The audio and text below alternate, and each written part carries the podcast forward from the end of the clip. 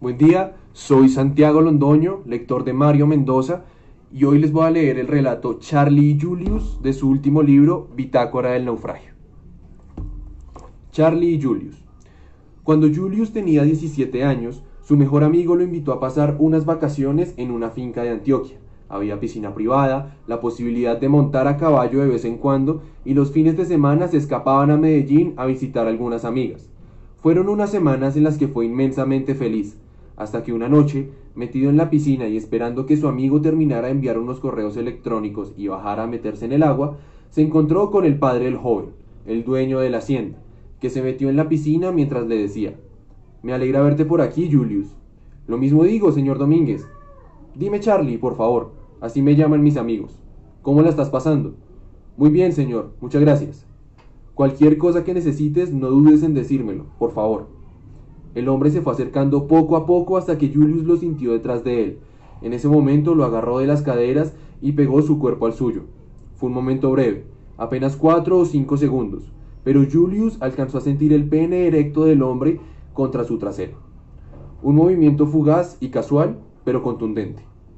Luego, Charlie sonriente le dijo, Tú a mí me puedes pedir lo que tú quieras. El amigo de Julius apareció al borde de la piscina, Saludó efusivamente, se quitó la camiseta y se lanzó al agua. Charlie enseguida se puso a nadar y se alejó hacia la parte honda sin llamar la atención. La escena quedó grabada en la memoria de Julius con sorpresa. Hasta ese instante estaba seguro de ser heterosexual, se había enamorado de un par de novias y las relaciones sexuales que había tenido con ellas le confirmaron que las mujeres le fascinaban. Hasta esa noche que el padre de su amigo se había acercado de ese modo insinuante y lo había tocado con su miembro excitado, no se ofendió por ello. Lo contrario, le gustó sentirse así, deseado, anhelado y tratado como si fuera un amante clandestino. Ese fue el comienzo de una relación con el padre de su amigo, que poco a poco se fue convirtiendo en una pasión desmedida y salida de control. Charlie mantenía una apariencia de macho heterosexual, casado, con hijos, empresario exitoso y hombre religioso que no faltaba la cita a la iglesia todos los domingos. Un escándalo homosexual era algo que lo aterraba. Por eso las citas eran en secreto, a escondidas, guardando todas las normas de seguridad posibles. Nadie podía enterarse de su irremediable atracción por los muchachitos. La mayoría de las veces se encontraban en un apartamento que estaba rentado solo para encontrarse ellos dos. No había portería y eso garantizaba la ausencia de testigos. Entraban a altas horas de la noche y salían a la madrugada, cuando los demás inquilinos estaban durmiendo. Charlie solía usar cachuchas, boinas y sombreros, y nunca usaba su carro para acudir a esas citas. Pedía un taxi y se bajaba a una o dos cuadras del lugar. Luego caminaba hasta el edificio, cerciorándose de que nadie lo estuviera siguiendo. Julius recibió durante la, durante la relación infinidad de los regalos costosos, pasajes de avión para que viajara en sus vacaciones, consignaciones bancarias muy jugosas, consolas de videojuegos, una motocicleta y otro tipo de detalles como ropa, zapatos y lociones de marca de todo tipo. Una noche, cuando ya las cuarentenas se habían establecido en las distintas ciudades, se encontraron en secreto en el apartamento de siempre. Se emborracharon, bailaron, leyeron poesía erótica en voz alta, se amaron hasta la madrugada y al final se quedaron profundos el uno en brazos del otro. No se dieron cuenta de la hora y se despertaron a mediodía. La familia de Charlie lo estaba buscando por todas partes. No contestaba el celular y su esposa tenía miedo de que lo hubieran arrestado por violar la cuarentena. Por eso alertó a las autoridades. Una vecina chismosa, de esas que nunca falta en todo edificio, tenía detectada a la pareja homosexual. Había visto a Charlie en las escaleras. Luego lo reconoció en las cadenas de Facebook y WhatsApp y dio la voz de alarma a la policía.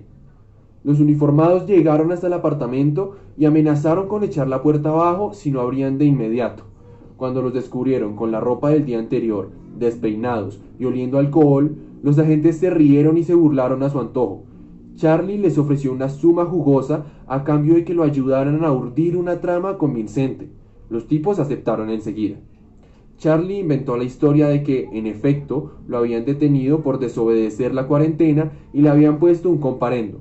Como si eso fuera poco, después se había sentido enfermo, mareado, con algo de fiebre, y en medio de la paranoia general con respecto al virus, las mismas autoridades habían decidido que, como medida preventiva, lo mejor era sacarlo de la estación y que se examinara. Podía estar enfermo y lo peor era que contagiara a los demás agentes en la comisaría. No querían correr ese riesgo. Por eso lo estaban dejando en su casa con el compromiso de que se hiciera el test y les avisara el resultado para estar tranquilos.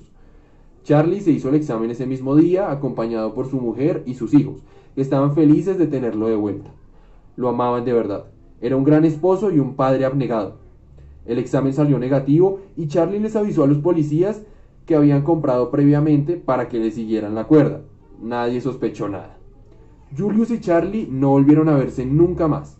De alguna manera curiosa, el virus los fue distanciando hasta que meses después eran ya dos extraños que ni siquiera se saludaban virtualmente.